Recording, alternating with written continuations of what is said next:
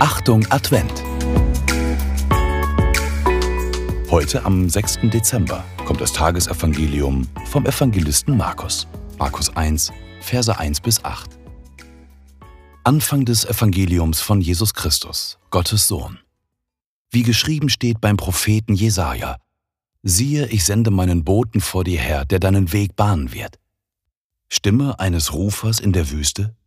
Bereitet den Weg des Herrn, macht gerade seine Straßen.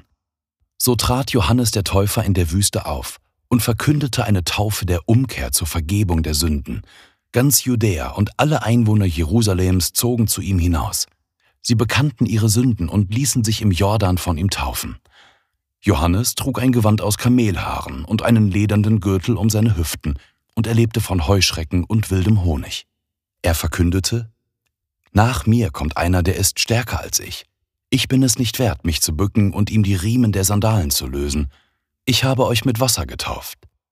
Aber er wird euch mit dem Heiligen Geist taufen.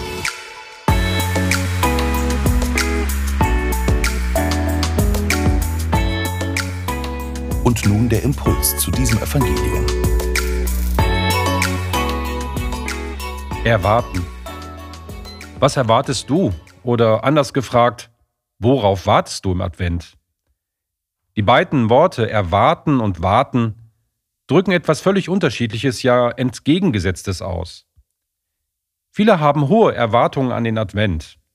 Es soll eine besondere, stimmungsvolle, besinnliche und gemütliche Zeit sein, die uns auf Weihnachten einstimmt.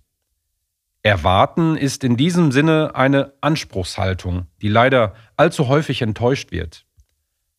Warten hingegen ist eine Empfangshaltung, die mich öffnet für Neues. Auch die Erwartungen an Johannes den Täufer waren groß. Die Menschen zogen von überall her an den Jordan, um sich von ihm taufen zu lassen.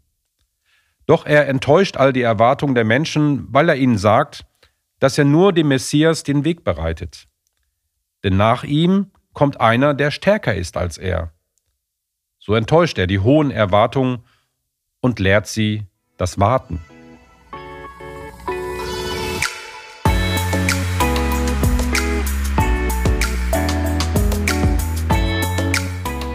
Gebet für heute.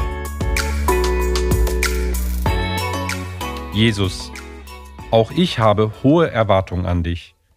Ich habe klare Vorstellungen von dir und so, wie die Dinge in meinem Leben laufen sollen.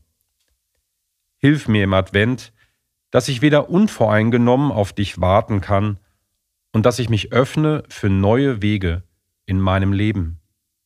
Ein Impuls für dich. Der Nikolaustag ist eine gute Gelegenheit, um einmal nicht die Erwartung zu erfüllen, beispielsweise andere mit Süßen zu beschenken. Überrasche doch heute einfach mal Menschen mit einem Gedanken. Heute zehn Minuten warten auf Gott. Bist du dabei?